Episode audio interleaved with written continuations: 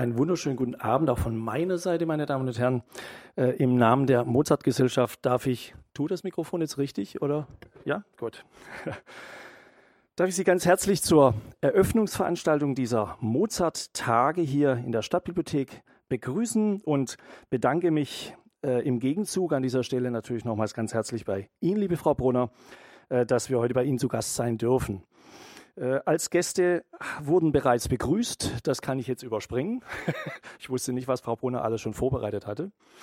Äh, faszinierende Künstlerinnen, Sängerinnen, Virtuosinnen, Komponistinnen umgaben Mozart, begegneten ihm, inspirierten ihn oder waren schlicht auch seine Schülerinnen. Die meisten von ihnen sind jedoch zu Unrecht in Vergessenheit geraten oder von der Musikgeschichtsschreibung weitgehend ignoriert worden. Dieses Gespräch heute Abend ist ein Versuch, jene Frauen zu würdigen und ihr Leben und Werk etwas vorzustellen. Wir werden rezitieren aus Briefen und Tagebüchern. Wir präsentieren einige Bilder. Sie sehen hier steht schon ein Standbild, ein sehr bekanntes Standbild.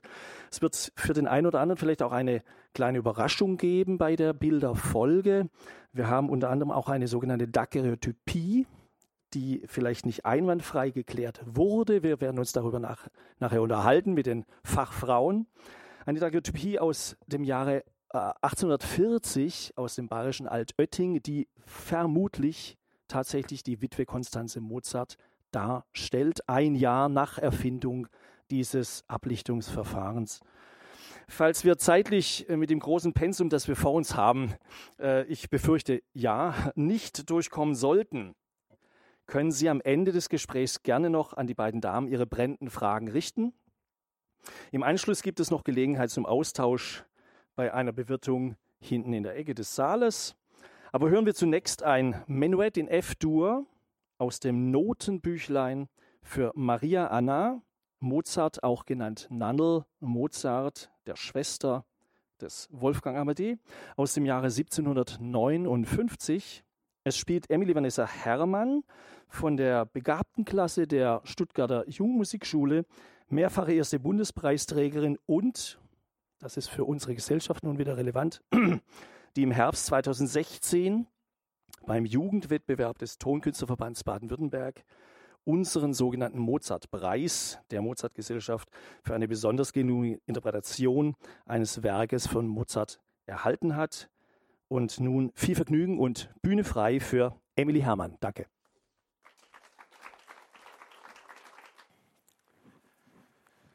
Ja, wir haben uns kurz verständigt, wie der Abend verlaufen soll. Wir wollen entlang der wichtigsten Figuren im direkten weiblichen Umfeld von Mozart entlangschreiten, beginnen und damit auch Aufhänger, Sie haben es gerade gehört, aus dem Notenbüchlein von Nannel, beginnend also mit der älteren Schwester von Wolfgang Amadee. Die erste Frage, die ich richten möchte, wäre, warum gibt es keinerlei Komposition von Nannel? Nannel hatte ähnliche Umstände, die gleiche private Erziehung durch den Vater. Warum gibt es keinerlei Komposition, Frau Unselt?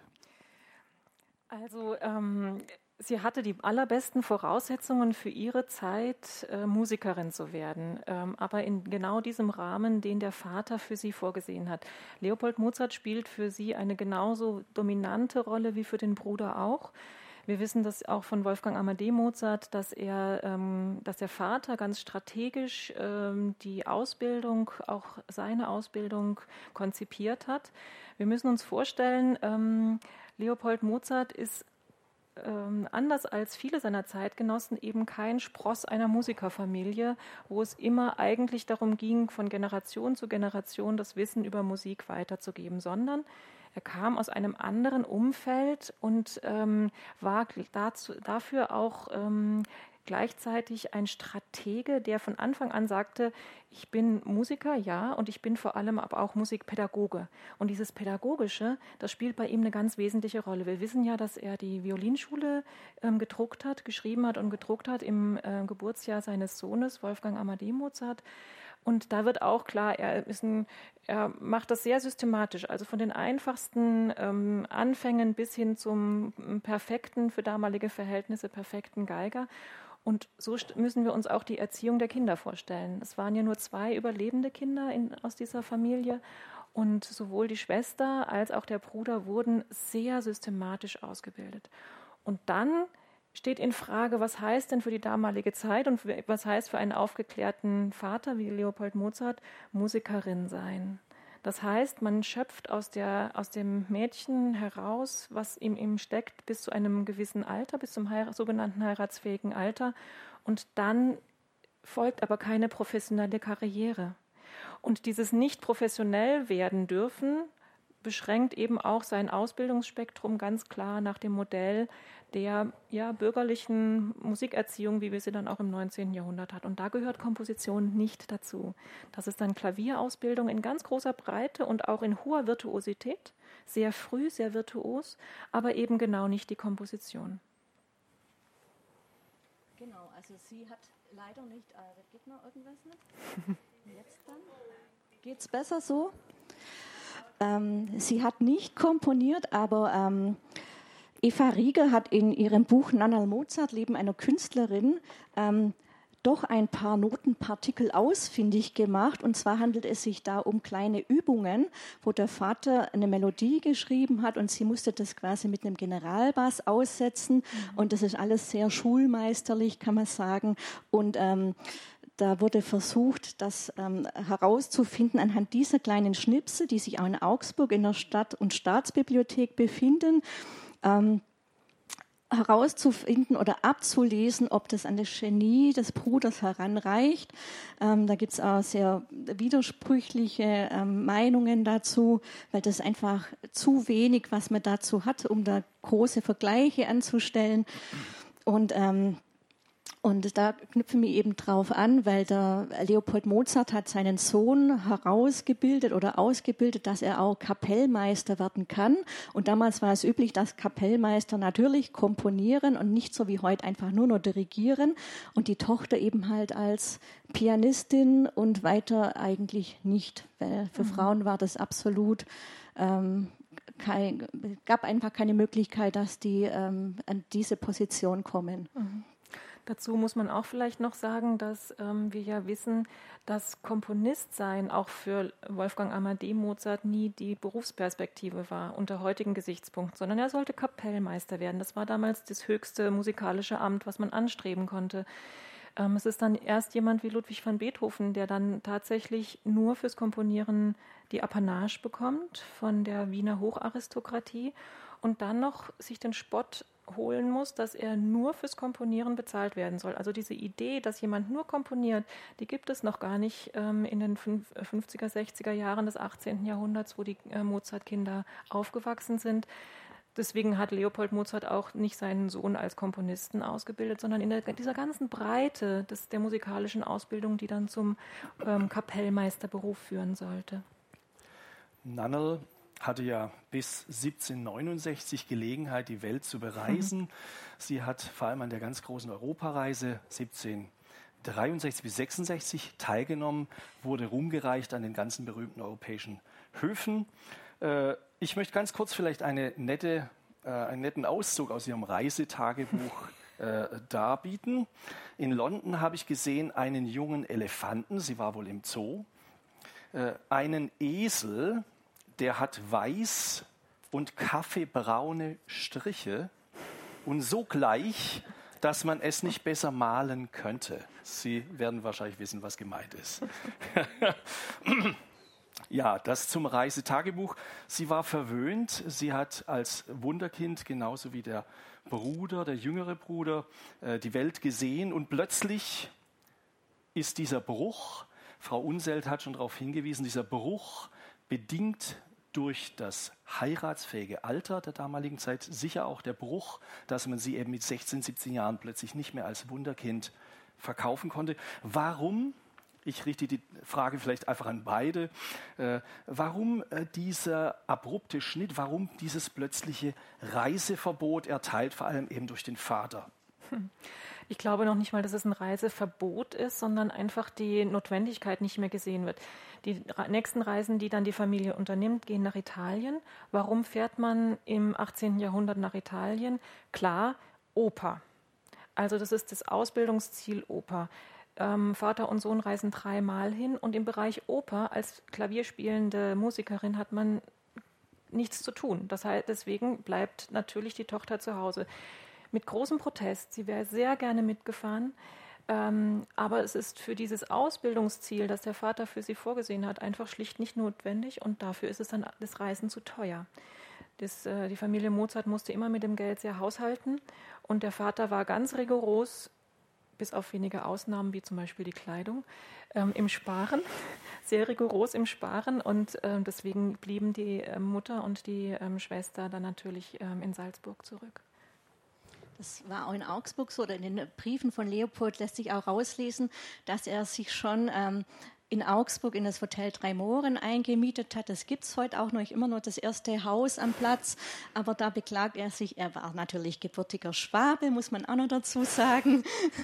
ähm, ähm, er wollte natürlich da auch zeigen, als er in dieses Haus abstieg, dass er ein Mann von Welt ist, der natürlich, dessen Kinder Karriere machen werden würden, vor allem der Sohn, und dass man sich dann prestigehalber natürlich in diesem Haus mhm. absteigen lässt oder da drin absteigt. Und äh, äh, Wolfgang Amadeus selber, der stieg dann später im Weißen Lamm ab und das war auch ein gehobenes Haus, aber eher hinten drüben, verhuscht und das war dann schon etwas äh, günstiger und da war auch nicht mehr so viel Aus Aufhebens drum gemacht, ähm, weil da hat er schon seinen Ruf gehabt oder war dann schon auch ähm, am Absteigen wieder. Mhm. 1790 hat er da zuletzt übernachtet. Und, ähm, und deshalb war das dann, dann einfach ähm, dieser Abbau generell dass ähm, auch das Nannerl eben da halt nicht reisen konnte, weil die für sie wurde dann auch ein, ein, Mann ausgesucht oder das war da gar keine Option, dass eine Frau nicht heiratet oder die gingen dann halt ins Kloster oder hatten sonst einen, einen ähm, Form und, und, deshalb musste das Nannerl dann halt eben auch in häuslichen Dingen unterrichtet werden und das hat dann das ganze Künstlerische anscheinend auch verdrängt. Mhm. Ja, sie hat, sie hat weiterhin ja tatsächlich in Salzburg unterrichtet. Ähm, sie ist auch als Pianistin angefragt gewesen, so für die, für die städtische Musikkultur. Ähm, sie hat sogar dann noch nach ihrer Verheiratung versucht, auch in St. Gilgen dann ähm, weiterhin Klavier zu spielen unter wirklich schwierigen Bedingungen. Sehr feuchtes Haus, reißende Klavierseiten, ähm, kein Stimmer ähm, das, und fehlende Noten. Sie bettelt immer nach Noten, die der Vater ihr doch bitte aus Salzburg schicken möge. Sie hat versucht, wirklich ihr Leben lang ähm, ähm, weiterhin Musik zu machen, aber es war eben nicht die professionelle Schiene. Die wollte der Vater definitiv nicht. Es gibt einen ganz interessanten Verweis in den Briefen, ähm, als Mozart, also der Sohn Mozart, äh, schon in Wien ist. Er ist ja 1781 nach Wien gezogen und hatte dort verschiedene Schülerinnen, die ähm, versucht haben, professionell als Pianistinnen zu reüssieren. Josefa Auernhammer zum Beispiel. Und ähm, die nimmt er, nimmt also Wolfgang Amadee Mozart dann als Beispiel und schreibt seiner Schwester nach Salzburg, komm nach Wien, da kannst du sowas machen. Aber das wäre über den Willen des Vaters gar nicht gegangen. Wir erfahren, wir erfahren aus dem Tagebuch Nannels, das es zwischen 1775 und 1783 geführt hat, eigentlich die ganze Einöde, die ganze ja, Verzweiflung ist vielleicht übertrieben, aber sicher auch die gewisse Vereinsamung, die dieses sich zurückziehen müssen. Äh, sie berichtet von der Haushaltsführung beim Vater, sie berichtet teils auch von Gesellschaftsspielen, sie richtet Sie berichtet vom Unterrichten, sie berichtet vom Spazierengehen mit dem Hund Pimpel. Das sind aber natürlich plötzlich richtige Gegenwelten, die sich auftun zu ihrem äh, jüngeren äh, Bruder, der nun plötzlich protegiert wurde. Es kommt dann eine äh, Beziehung ins Spiel mit Franz Dippold. Mhm. Äh, Nannel ist über beide Ohren verliebt. Der Vater lässt diese Beziehung nicht zu. Mhm. Ja, was heißt Beziehung äh, in der zweiten Hälfte des 18. Jahrhunderts in einer Kleinstadt, ähm, erzkatholisch mit strengem Vater? Ähm, ich wage da keine Aussage. dass sie für ihn geschwärmt hat und dass es wohl auch eine Gegenseitigkeit hat, ähm, ist den Dokumenten schon zu entnehmen.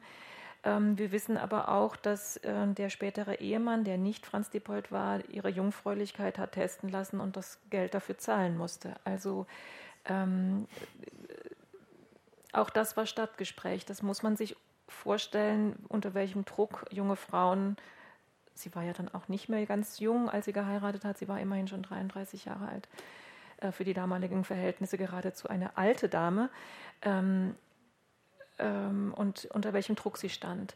Deswegen ist diese Beziehung, ähm, die sicherlich von gegenseitiger Zuneigung auch geprägt war, etwas, was ähm, aus den Quellen heraus ähm, schwer zu entschlüsseln ist. Wir wissen aber, dass ähm, Franz Depold ähm, ihr nahestand, auch über ihre Verheiratung hinweg. Ähm, also das geht noch eine ganze Weile.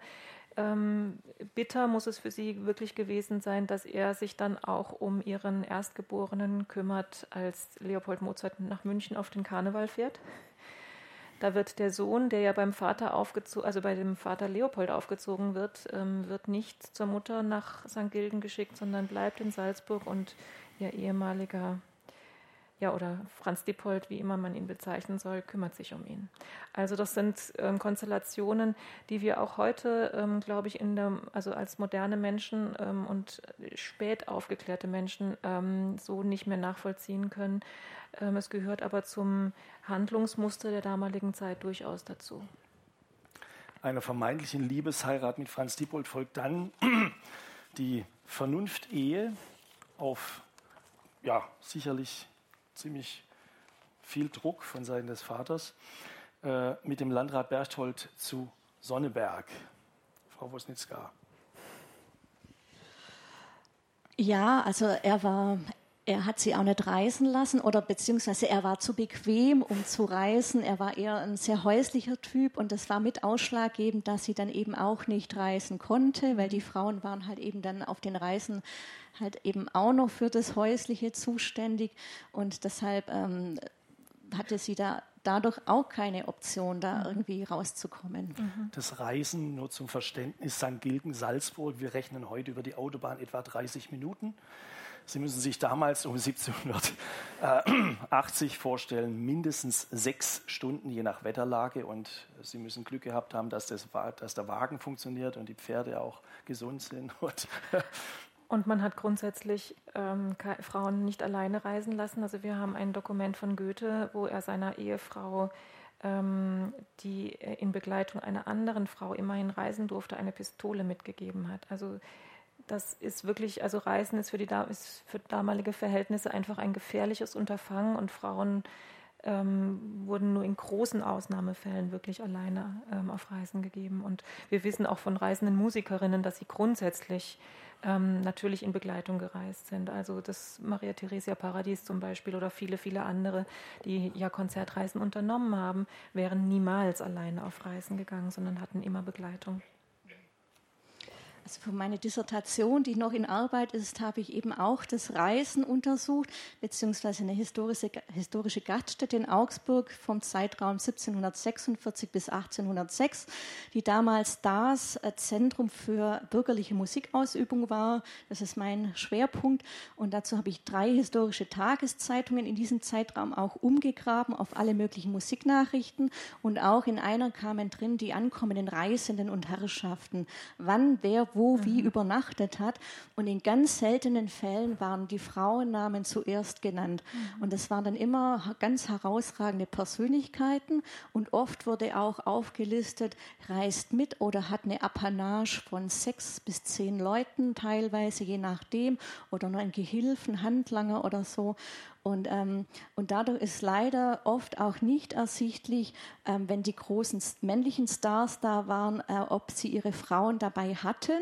Allerdings äh, stand relativ oft auch dabei in Begleitung der Frau Gemahlin oder so. Und dann kann mhm. man natürlich auf die Namen dann kommen. Aber äh, in 80 Prozent der Fälle fehlt dieses Wissen. Dann kann man einfach nicht sagen, waren die Frauen dabei oder nicht. Mhm. Der Vernunft-Ehe mit Landrat Berchtold zu Sonnenberg, damals dann 48 und bereits zweimal verwitwet. Äh, Sie müssen sich vorstellen, es kommen fünf Kinder aus zwei Ehen in die drittgeschlossene Ehe mit Nannel. Es ist eigentlich eine moderne Patchwork-Familie. War das damals üblich? War es Standard? Ja. Ist es kein, Ja. Keine Modernität? Ist Nein. es nicht heute so? Es gab es damals genauso. Also wenn man sich die Kindersterblichkeit und die Wochenbettsterblichkeit anguckt, ist es in der absolute Normalfall. Ähm, also wenn Sie in, auf alte Friedhöfe gehen und Familiengräber sich ansehen, haben Sie meistens oder haben Sie ganz häufig einen Familienvatersnamen und mehrere Frauennamen und viele Kindernamen. Ähm, diese, ähm, die Sterblichkeit ist einfach enorm hoch. Vor allem das Kinderbekommen ist für die Frauen damals ein ähm, Lebensrisiko ersten Ranges. Und auch die ersten Ehefrauen von äh, Nannals späterem Ehemann sind ähm, an den Folgen des Kinderkriegens gestorben. Ja. Das war auch bei ähm, Mozarts Mutter so, die war bei jedem Kind, äh, es waren glaube ich auch insgesamt sieben, äh, war die jedes Mal knapp am Sterben. Das gleiche war bei, ähm, bei Mozarts Frau Konstanze so und, und die Frauenkörper, die waren sowas von teils ausgelaugt, auch durch die verschiedenen, aber wenn die Kinder nicht oder Totgeburten waren oder Abgänge oder sonst irgendwas, das hat die Frauen damals unglaublich äh, körperlich ähm, zersetzt, kann man eigentlich sagen. Ich beziehe mich auf die Recherchen von Frau Unsels Buch. Da können wir nachlesen, 1752 bis 54 lag die Kindersterblichkeit in Wien bei 40 Prozent. Das ist doch relativ hoch. Das ist noch relativ, wenn ich Ihnen widersprechen darf, das ist noch relativ gering. Ich habe mich mit Medizinhistorikern darüber ausgetauscht und ähm, man kann die europäischen Landkarten dieser Zeit kann man nach der Kindersterblichkeit ähm, ähm, kartografieren. Das geht bis 80 Prozent. Da ist 40 Prozent in Wien sogar noch vergleichsweise gering. Ähm, was ähm, mit Maria Theresia und ihrem ähm, Gesundheitssystem zu tun hat. Aber natürlich, also für uns heute unvorstellbare Zahlen. Und ähm, was mich damals, als ich recherchiert habe für das Buch, ähm, ähm, geradezu entsetzt hat, war, dass es oft auch nicht nur mit Krankheiten oder mit hygienischen Bedingungen zu tun hat, sondern mit der Ernährung, mit der Kinderernährung, weil man das Stillen der Kinder für ähm, widernatürlich gehalten hat und insbesondere der Aufklärer Leopold Mozart das überhaupt nicht ertragen hat dass seine, Mut, äh, dass seine Frau stillt und die Kinder dann bei Milchbrei und Wassersuppe aufgezogen wurden, ähm, was, ähm, also ja, ich glaube, ich brauche niemandem erklären, dass das zum gedeihlichen Gesundhalten von Kindern nicht geeignet ist. Da kann ich mich nur anschließen. Weil wir gerade bei der Kindersterblichkeit sind, ich habe mal ganz kurz drei Personen aus dem Umkreis von Mozart herausgegriffen. Zum einen die Mutter, geborene Pertl aus St. Gilgen. Sie hat in neun Jahren sieben Kinder geboren. Das ist vom Schnitt schon mal sehr streng. Von diesen sieben wurden fünf nicht älter als ein Jahr. Überlebt haben nur die Person, über die wir gerade reden, Nannel und der jüngere Bruder Wolfgang Amadee. Bei Konstanze Mozart, der späteren Ehefrau von Wolfgang Amadee, waren es in neun Ehejahren sechs Kinder, davon haben nur zwei überlebt, also ein ganz schlechter Schnitt. Und die ersten beiden Frauen von dem eben besprochenen Freiherrn äh, Berthold zu Sonnenberg, dem späteren Ehemann von Nannel, die erste Frau hatte in zehn Jahren acht Kinder. Davon haben vier überlebt. Sie selber starb aber mit 33 bei der Geburt des achten Kindes. Und noch extremer, die zweite Frau übernahm mit 23 Jahren dann die Stiefmutterschaft für die ersten vier Kinder und starb mit 26 bei der Geburt ihres ersten Kindes. Ja, wir wollen weitergehen. Äh, wir haben ja einige Personen heute Abend noch vor uns. Wir wollen nicht zu sehr hängen bleiben. Immer wieder ein Blick auf die Uhr. Ich habe hier noch mindestens äh, zwei Anmerkungen zu Nannel, die wir gerne kurz diskutieren wollen. Es ist einmal beim Ableben des Vaters Leopold äh, entbrannt ein Erbschaftsstreit. Vielleicht können Sie dazu kurz was sagen. Also ähm, um die Erbschaft wurde tatsächlich gerungen. Franz Diepold hat versucht zu vermitteln und hat auch vermittelt. Ähm, das Problem war, dass äh, die Geschwister sich ähm, ja, lange Zeit nicht gesprochen hatten. Ähm, Wolfgang Amadee war in ähm, Wien ja gewesen und hatte die von Leopold Mozart so ungeliebte Konstanze Weber geheiratet. Und ähm, Nannerl Mozart muss diese Auseinandersetzung um diese ungeliebte ähm, Schwiegertochter hautnah in Salzburg mitbekommen haben, ohne dass sie sie näher kannte. Ähm, dadurch haben sich die Geschwister, die eigentlich ein ganz enges Verhältnis hatten und ähm, die Briefe sprechen, sowohl was die Neckereien als auch was die, was die herzlichen Formulierungen und die Zugewandtheit anbelangt, eigentlich von einem guten Geschwisterverhältnis, haben die sich wirklich auseinandergelebt. Außerdem muss man auch sagen, der Tod Wolfgang Amadeus Mozarts kam einfach unvermutet. Ähm, das kündigte sich nicht an, das war relativ ähm, äh, unerwartet und vor allem auch für, für die in St. Gilgen sitzende Nannal kam es völlig aus dem blauen Himmel. Ähm, wir dürfen nicht vergessen, dass die äh, Lebenserwartung zwar ähm, sehr unterschiedlich war und viele Menschen sehr früh oder auch im, in, in äh, frühem Alter gestorben sind, aber dass durchaus die Menschen ja auch alt geworden sind. Also es, für Nannal sprach nichts dagegen, dass ihr Bruder nicht auch ein gesegnetes Alter erreichen könnte kann ich auch nichts weiter großartig zufügen. Genau, ich stimme zu. dann führe ich noch kurz weiter. Nannels Lebensende war dann geprägt durch den Tod ihrer Tochter mit 16 mhm. Jahren mhm. und einer anschließenden Erblindung in den letzten drei Jahren ihres Lebens. Es war sicher nicht äh, ein sonniges Leben hinten raus und ich denke, wir können sie vor allem auch als Zeitzeugin in guter mhm. Erinnerung behalten. Vielleicht da noch einige Worte. Mhm. Frau Wisnitzka? Ja, also da wurde, als es so mit diesem Geniekult so langsam losging, beziehungsweise über auch ähm, befreundet, ein befreundetes englisches Paar, das sie dann immer wieder aufgesucht hat, um, um sie zu fragen, kam da einiges eben noch ans Licht. Und es war also viel wurde halt eben zum Bruder gefragt und eher sehr weniger, wie sie das alles empfunden mhm. hat. Und das ist im Nachhinein halt eben sehr schade, weil sie war nur der Mensch, der am, am nächsten an dem Ganzen mit dran war, auch von klein an, die hätte die Mutter wesentlich mehr schildern können oder wie es ihr ging, als sie da so als 12-, 13-Jährige so langsam als Wunderkind abgelehnt wurde. Und sowas fehlt leider komplett, aber es gibt teilweise Aufzeichnungen von Gleichaltrigen, äh, von einer äh, einer Frau, die gegenüber vom, in Augsburg vom Bäsle gewohnt hat, von der Briefe erhalten sind, konnte ich entdecken. Das sind teils ähm, über 300 Liebesbriefe an einen Grafen. Und da kam raus, dass sie auch Kontakt zur Familie Mozart hatte und dass das Bäsle eine enge Freundin gewesen sein musste. Und ähm, die hat genau gegenüber gewohnt. Und ähm, an solchen Sachen hätte man dann halt eben besser ablesen mhm. können, hätten wir nur wesentlich mehr fragen können. Und einfach, das war ein ganz anderer äh, geschichtlicher Blick darauf damals, als wir das heute mhm. hatten. Heute machen wir das ja so breit wie irgend möglich, dass man nur jede Nische noch irgendwie abdeckt. Und damals war das so auf dieses Genie, was ja dann auch vergöttert worden ist, ähm, zugespitzt und zugeführt, dass alles andere nahezu ausgeblendet wurde. Und das hat dann erst die Forschung äh, über Jahrzehnte später dann Puzzlestück für Puzzlestück wieder zusammensetzen müssen. Friedrich Schlichtekroll ähm, ähm, ist auch ein wichtiger Name, der da ins Spiel kommt, der sie befragt hat. Ähm, das war ein Mensch, der Nekrologe geschrieben hat. Und der Nekrolog ähm, war damals als Medium ganz, ganz modern sozusagen. Ähm, und das Besondere dieser Nekrologe von Schlichtekroll ist, dass er überhaupt Musiker dort mit aufnimmt. Also die Biografiewürdigkeit von Musikern ist ja noch gar nicht ähm, etabliert. Also dass so etwas wie ähm, ein Komponist überhaupt gewürdigt wird, in einen Nekrolog aufzunehmen, ist noch ähm, nicht äh, State of the Art. Ähm, das heißt, äh, das ist schon ein, ein unglaublicher Fortschritt, dass äh, Schlichtekroll da an dieser Stelle überhaupt über Mozart was wissen will. Und natürlich ähm, interessiert ihn als Nekrologschreiber den, der Verstorbene.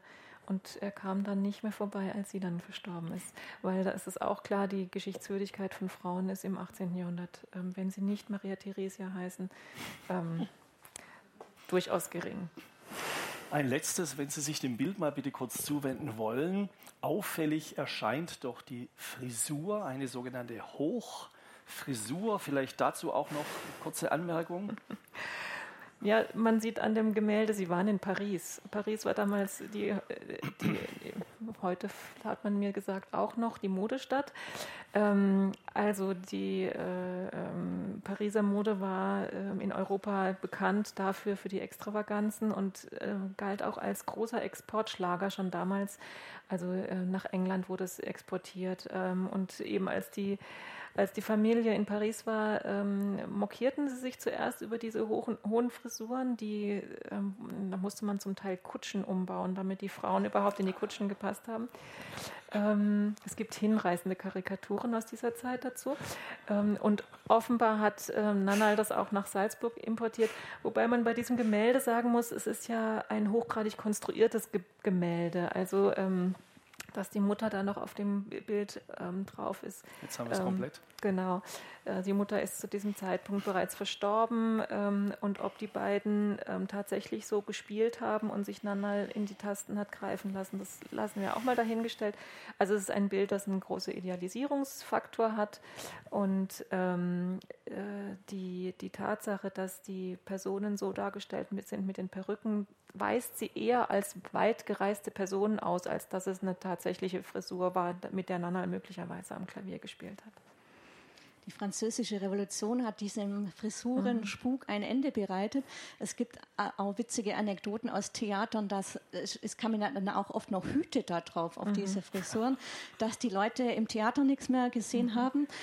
Und es kamen aus den historischen Zeitungen wirklich erschreckende Berichte auch raus, dass junge Frauen an den Haarnadeln zugrunde gingen, mhm. weil die sich die Köpfe in den Kutschen gestoßen haben und die Haarnadel dann ins Gehirn eindrang oder teils, weil diese Frisuren so aufwendig und teuer waren, dass man diese Frisur auch nie abgenommen hat. Und da sind etliche Frauen an Blutvergiftung gestorben, weil die damit verrostete Nadeln auf der Kopfhaut und alles Mögliche, sowas kam raus. Und die französischen Friseure hatten in der französischen Revolution, weil da war ja dieses alles Erhabene, dieses alles aus der Oberschicht verpönt, die haben sogar eine Petition an den englischen König geschrieben, er möchte doch bitte diese Mode wieder einführen, weil die haben damals alle alle ihre Arbeit verloren. Das war ein gigantischer, ähm, äh, war ein gigantische Arbeitskreisläufe. Da dieser ganz, die ganze Putzwarenhändlerinnen, die da unterwegs waren, das brach alles komplett weg. Das war ein gigantischer Industriezweig, der da einfach gefehlt hat. Wir wollen das Thema wechseln. Wir wenden uns zu dem Besle Schwäbisch, Besle, ich weiß nicht, haben wir überall Schwaben, vielleicht kurz übersetzt Cousine, um genau zu sein, die Tochter des Onkels von Wolfgang Amadi oder besser gesagt die Tochter des Bruders von Vater Leopold. Anna Maria Tekla Mozart. Wir können davon ausgehen, dass es vermutlich die erste Jugendliebe war. War es ein Flirt? War es eine Schwärmerei? War es auch vielleicht mehr? Frau Unselt? War ich dabei? Danke. Über Liebe im 18. Jahrhundert nachzudenken, ähm, heißt, dass wir uns katapultieren in eine Zeit, in der über Begehren und Sexualität anders nachgedacht wird, als wir es heute tun. Und wir haben nur die Quellen, wir haben die Briefe, wir haben die Zeichnungen, wir können ähm, uns imaginieren, was die jungen Menschen damals empfunden haben. Und sicherlich ist da ähm, viel Emotion auch mit dem Spiel gewesen, aber was dann tatsächlich war, meine Güte. Also ähm, ich wage keine, keine Prognose oder keine, keine Aussage darüber, einfach auch, weil ähm, ich mir sicher bin, und das ist die einzige Gewissheit, die ich aus der langen Lektüre der der Quellen habe. Ähm, und die, der Mozart-Briefwechsel ist ein großes Konvolut an Quellen, ähm, dass auch das, was in den Briefen steht, immer eine Sichtweise und ein Kommunikationsteil in einer Kommunikation ist, die zwischen zwei Menschen passiert und wir sind diejenigen, die von außen betrachten. Wenn wir heute unsere SMS hin und her schicken oder die WhatsApp-Nachrichten oder sowas, wissen wir auch genau, mit wem wir uns austauschen und welche Worte wir benutzen und welche Stimmungslagen wir in welcher Weise auch damit kommunizieren. Aber es ist eine Kommunikation zwischen, zwischen klaren Partnern. Und das ist in den Briefen kaum anders. Und das Interessante daran finde ich vor allem, wie über Liebe und Emotionen in den Briefen zu den verschiedenen Menschen auch kommuniziert wird. Die Beselbriefe sind eine ganz große, sind exzeptionell, das ist gar keine Frage. Und daran knüpft sich ja auch immer die Frage, wie viel war daran.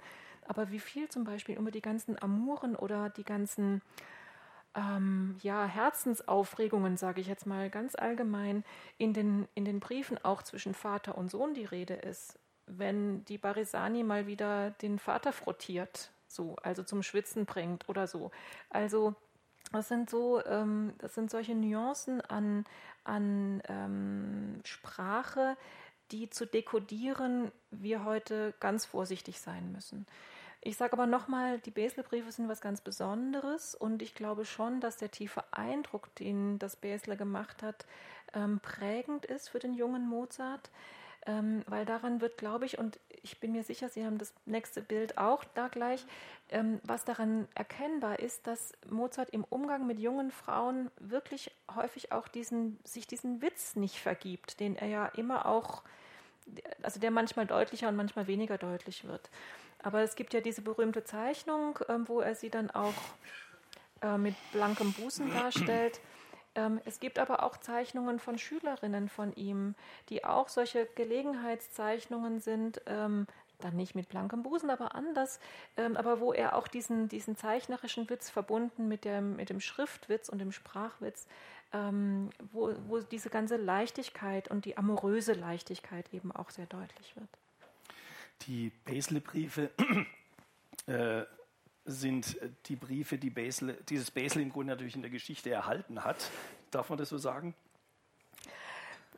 Naja, also wenn er ihr nicht geschrieben hätte, wüssten wir um die Existenz dieser Person, aber wir wüssten vielleicht nicht, wie Mozart sie gesehen hat. Die Briefe sind auch aus heutiger Sicht sehr derb, freizügig, durchaus auch anstößig. Ich darf nur drei Zeilen mal vorlesen. Jetzt wünsche ich eine gute Nacht, scheißen's ins Bett, das kracht, schlafen's gesund und regen's den Arsch zum Mund. Das war die Sprachgewohnheit der Epoche. War es die Sprachgewohnheit der Familie Mozart? Ich glaube, es war eher die Sprachgewohnheit der Epoche. Also es ist tatsächlich, natürlich ähm, ähm, ähm, sind manche Familien da offener mit umgegangen und nicht. Wir müssen aber berücksichtigen, die Mozart-Familie war des Kommunizierens sehr mächtig. Die haben viele, viele Briefe geschrieben. Die Mozart-Briefausgabe steht so dick im Regal. Das heißt, sie haben wirklich viele Briefe geschrieben und es gibt sehr unterschiedliche Stilhöhen in diesen Briefen. Ähm, die Mozarts wissen alle sehr genau, wem sie schreiben. Und ähm, diese Form ist einfach auch eine hohe Vertrautheit. Es ist eine Vertrautheit, die zum Teil auch zwischen den Ehegatten, also Leopold und Maria Anna, und auch zwischen den Geschwistern und hin und her geht. Das ist ein, eigentlich ein Ausweis von Vertrautheit. Und dass da viel Fäkalsprache dabei ist, das irritiert uns heute zutiefst, ähm, ist aber tatsächlich also das kann man auch wiederum medizinhistorisch begründen, hat mit dem Körperbild zu tun, den die Menschen damals hatten. Das ist noch die Zeit, in der der Körper als Säftesystem gedacht wird und die Medizin auch danach ausgerichtet ist, daher auch der Aderlass, eine Form, den überschießenden oder der, den großen Druck rauszunehmen. Und diese Form der Körpersäfte betrifft alle Körpersäfte. Und dass man darüber redet, ist ganz selbstverständlich über die Verdauung. Verdauung ist ein ganz wichtiges Thema.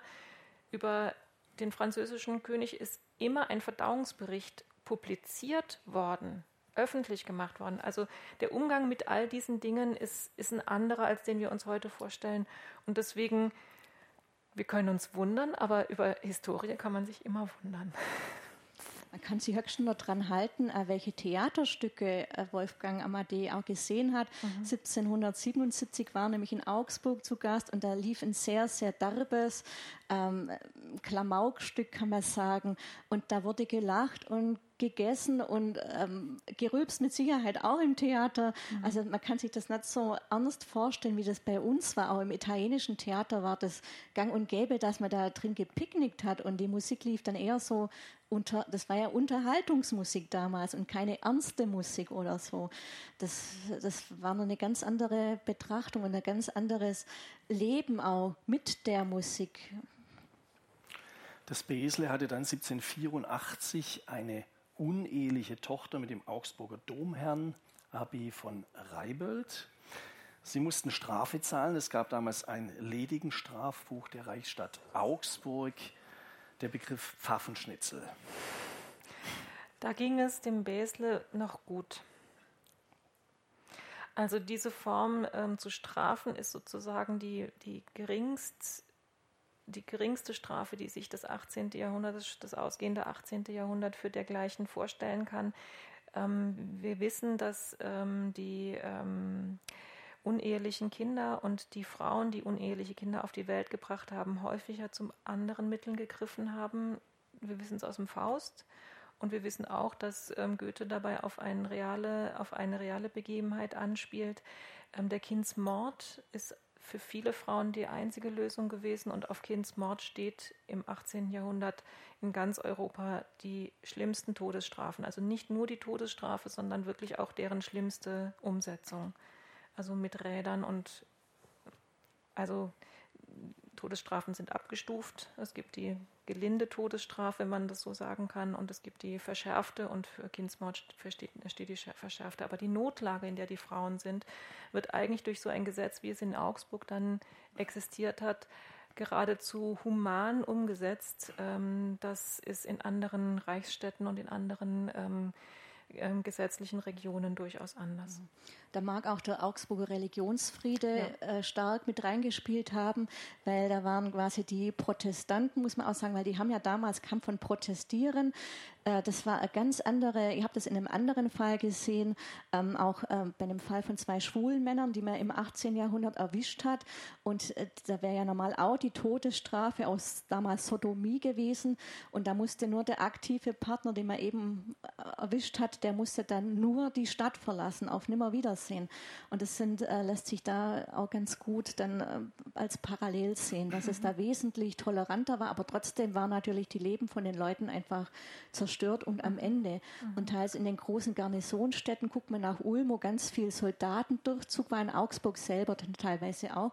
Ähm, da hat man sogar in den Bordellen dann auch ähm, mindestens per Gesetz vier Prostituierte anstellen müssen.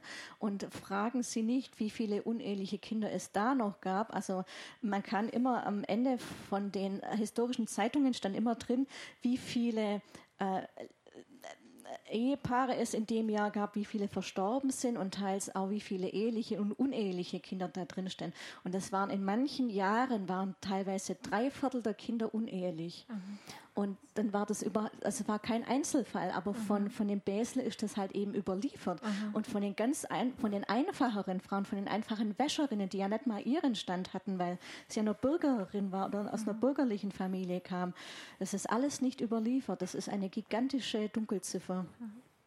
Das Besle zog dann mit der unehelichen Tochter und dem Schwiegersohn nach Bayreuth in die unmittelbare Nachbarschaft von Jean-Paul und verstarb mit immerhin 82 Jahren. Wir wollen die nächste Person aufrufen.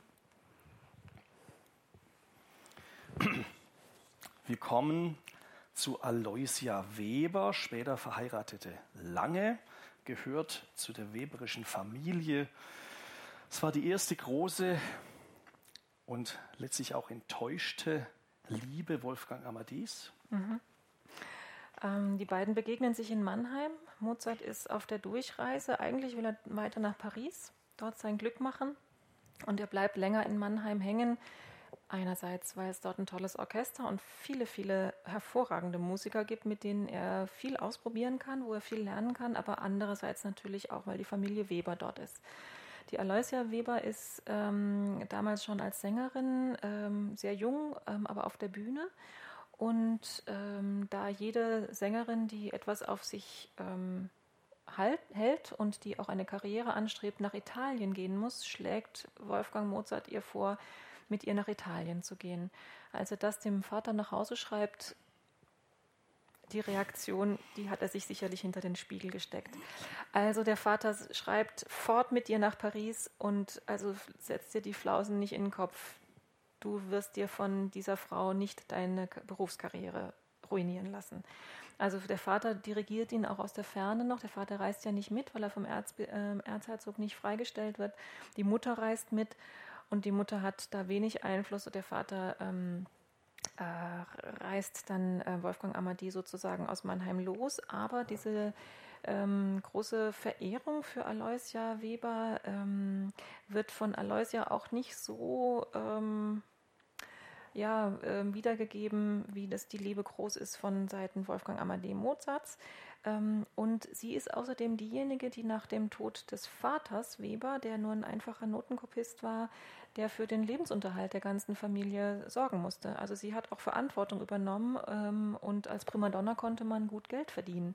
Das heißt, für sie war klar, ich ähm, lasse mich nicht wegheiraten, dann steht meine gesamte Familie mittellos da. Das heißt, sie übernimmt die Verantwortung, äh, übernimmt dann auch die ähm, Position als ähm, Sängerin am Münchner Hof und kommt von München aus dann nach Wien, wo sich die beiden dann auch wieder begegnen. Ja, so würde ich das eben auch unterscheiden. Ich kenne das leider nicht Es so kommt viel. dann zur Heirat mit dem K&K Hofschauspieler Josef Lange. Josef Lange war Mhm. am Burgtheater in Wien. Josef Lange war wahrscheinlich ein Weiberheld. Er hatte außereheliche Affären mit mehreren Kindern. Ja, also die Promiskuität ähm, der Schauspieler am Wiener ähm, Theater ähm, ist, glaube ich, sprichwörtlich gewesen. Sie heiratet ihn trotzdem. Ähm, es ist interessanter vielleicht als die, die ähm, Weibergeschichten des Ehemanns, sich anzugucken, wie das funktioniert, dass zwar das Ehepaar am Hof beide angestellt sind. Wir müssen uns vorstellen, Schauspieler und Sänger sind angestellt immer pro Saison. Und je nachdem, wie gut sie gefallen, werden sie vielleicht für die nächste Saison wieder angestellt. Und ähm, wenn es dann gleich ein Ehepaar betrifft, ähm, dann überlegt der Kaiser zweimal, weil das ist ja teuer. Und Josef Lang war ein sehr beliebter Schauspieler und ähm, so kommt Aloysia Lange, die auch ja viele Kinder wiederum kriegt und jedes Mal, wenn sie schwanger ist, natürlich bis hochschwanger auf der Bühne steht, aber dann irgendwann doch mal das Kind kriegen muss, ähm, die dann also von der Bühne auch wieder weggeht, ähm, ist dann immer wieder in Misskredit geraten und ähm, diese beiden Konstellationen, also der schwierige Ehemann, der ähm, untreue Ehemann und auch diese unsichere Position am Wiener Hof, bringt sie dann dazu, ähm, wieder auf Konzertreisen zu gehen. Und da erlebt sie dann nochmal so eine, eine späte Blüte ihrer sängerischen Karriere, denn sie muss eine hinreißende Stimme gehabt haben. Mozart komponiert mehrfach für sie und ähm, über diese Arien und über diese Rollen, die sie ähm, für ihn singt, ähm, ist klar, welche wunderbare Stimme sie gehabt hat. Und ähm, diese, dieses Potenzial kann sie dann tatsächlich auf den Konzertreisen nochmal zu Gehör bringen. Die Sängerinnen haben sich in der damaligen Zeit viel früher von der Bühne verabschiedet, als es heute üblich ist. Wo liegen die Gründe? Sie haben früher angefangen. Also ähm, ein Bühnen, äh, eine, ein Debüt mit 17, auch 16 Jahren ist nicht ungewöhnlich, gerade für Frauen. Ähm, wir müssen uns vorstellen, die Sängerinnenausbildung, die Sängerausbildung ist ja noch unsystematisch. Also man geht auf die Bühne, wenn man eine Rolle ähm, interpretieren kann. Oft ist es auch so, dass man in Theatertruppen unterwegs ist und dann als Heranwachsende aus einer Musikerfamilie dann irgendwann eben entdeckt jemand, dass, dass man Stimme hat und dann wird man auf die Bühne gestellt. So fing, fangen viele Sängerinnenkarrieren an. Und dann gibt es die ähm, naheliegenden Gründe, also von der Bühne wieder abzutreten, ähm, Stimmkrisen durch viele Schwangerschaften. Das ist bei fast allen Sängerinnen nachzuweisen, also von Nancy Storace bis ähm, Aloysia Lange. Ähm, eigentlich die ganze Generation der Mozart-Sängerinnen ist davon betroffen. Heirat kann ein Grund sein. Wir wissen das von Henriette Sonntag. Die, ähm, ihr ist verboten worden, ähm, nachdem sie dann geheiratet hat, ähm, weiterhin aufzutreten von, vom Kaiser persönlich. Also ähm, es gibt unterschiedliche Gründe, aber sie laufen eigentlich alle darauf hinaus, dass man ähm, vor allem die, die Stimmen sehr früh auslaugt sehr früh ähm, ganz stark beansprucht, dass die Frauenbiografien häufig durch die Schwangerschaften sehr stark beeinträchtigt wurden und dass zum Teil eben, wenn die ähm, Ehemänner nicht selbst Musiker oder ähm, ähm, im Musikbusiness tätig sind, ähm, dass sie dann auch nicht weiter auftreten dürfen, wenn sie verheiratet sind. Von Nancy Storage gibt es noch so eine äh, Episode, da wird berichtet, das beschreiben Sie auch in Ihrem Buch ganz schön, dass die von Anfang an stimmliche Probleme hatte, weil sie äh, die Ausbildung auch gar nicht oder technisch mhm. einfach ähm, nicht diese Klasse hatte, sondern sie macht, sang einfach so, wie sie eben sang und hat dann dadurch ihre Stimme auch ähm, also über die Jahre hinweg ging die Stimme dann einfach runter bis hin zum kompletten Totalversagen, mitten in der Vorstellung, wo die komplett stimmlos war. Und dann äh, waren solche Frauen total schnell weg vom Fenster. Und teilweise spielt auch noch die Berichterstattung eine Rolle, weil vielfach war auch damals in den Zeitungen ablesbar, dass die Frauen dann ähm, eben nicht wegen ihrer Stimme gelobt wurden, sondern wegen ihres Aussehens. War damals auch schon so. Und wenn dann der nächste äh, 16-jährige Star aufkam, das kann man richtig an den Zeitungen über mehrere Jahrzehnte, die ich da untersucht habe, über, über einen Zeitraum von 60 Jahren, eigentlich habe ich bis 1849 alles untersucht. Also also über einen Zeitraum von 100 Jahren, lässt sich da sehr genau auch ablesen, wie, wie die einzelnen abgelöst Frauen abgelöst worden sind und wie dann auch über die abgegangenen Frauen berichtet wurde. Also die sind dann teilweise noch verschrien und dann haben die teilweise, wenn sie noch irgendwo singen wollten, doch keine Engagements mehr bekommen wegen der Presse. Also es war teils ein richtiges Bashing, kann man mhm. dann auch noch sagen. Und es war teils auf den Bühnen dann eben auch kann man sagen, nicht wie bei, bei Callas und Tebaldi, so ein Hauen und Stechen, sondern da ging es um die pure Existenz. Mhm. Ganz einfach. Und dann gab es eben so herausragende einzelne Frauen in der Mozartzeit, die teilweise an einem Abend 10.000 Gulden ersungen haben. Also das war das Vielfache, was ein Haydn in einem Jahr verdient hatte. Also von solchen Dimensionen muss man dann auch noch mhm. sprechen. Und, ähm, und dass da dann sehr viele junge Frauen im Schnellverfahren auf die Bühne wollten äh, und dadurch dann auch teils die Stimmen ruinierten, das spielt da mit Sicherheit auch noch eine Rolle. Wir wollen die nächste Frau betrachten. Ich lasse Sie kurz raten. Äh, der ein oder andere kennt vielleicht das Bild. Ich zitiere aus einem Brief Wolfgang Amadeus an seinen Vater Leopold. Natürlich ein berechnender Brief. Sie ist nicht hässlich, aber auch nicht weniger als schön. Ihre ganze Schönheit besteht in zwei kleinen schwarzen Augen und in einem schönen Wachstum. Sie hat keinen Witz, aber gesunden Menschenverstand genug, um ihre Pflichten als eine Frau und Mutter erfüllen zu können. Sie versteht die Hauswirtschaft und hat das beste Herz der Welt. Ich liebe sie und sie liebt mich vom Herzen. Sagen Sie mir, ob ich mir eine bessere Frau wünschen könnte. Sie dürfen raten, um wen es sich handelt.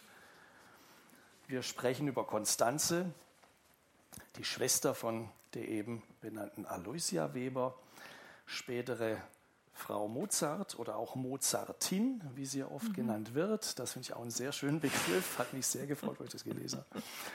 Ja, wir gedenken, wie Frau Brunner anfangs schon erwähnt hat, des, äh, dem 175. Äh, äh, Todestag, verstorben 1842 im hohen Alter von 80 Jahren. Ähm, ich möchte einsteigen mit dem Negativbild, mit dem Negativbild, das sicherlich die Familie schon genährt hat äh, und das sich in der Geschichtsschreibung eigentlich über äh, Abert, über Otto Jahn fortgesetzt hat. Mhm. Ja.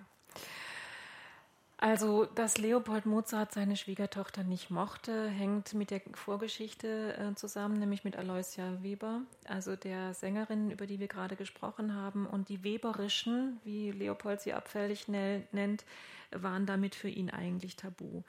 Das Problem bei der Familie Weber war, dass sie wirklich sehr arm waren und auch ähm, Leopold Mozart nicht standesgemäß erschienen. Also er hätte sich da durchaus etwas ähm, Standesgemäßeres vorgestellt. Ähm, dazu kam, dass äh, Mozart Sohn Konstanze Weber kennenlernte, als er nach Wien gegangen war.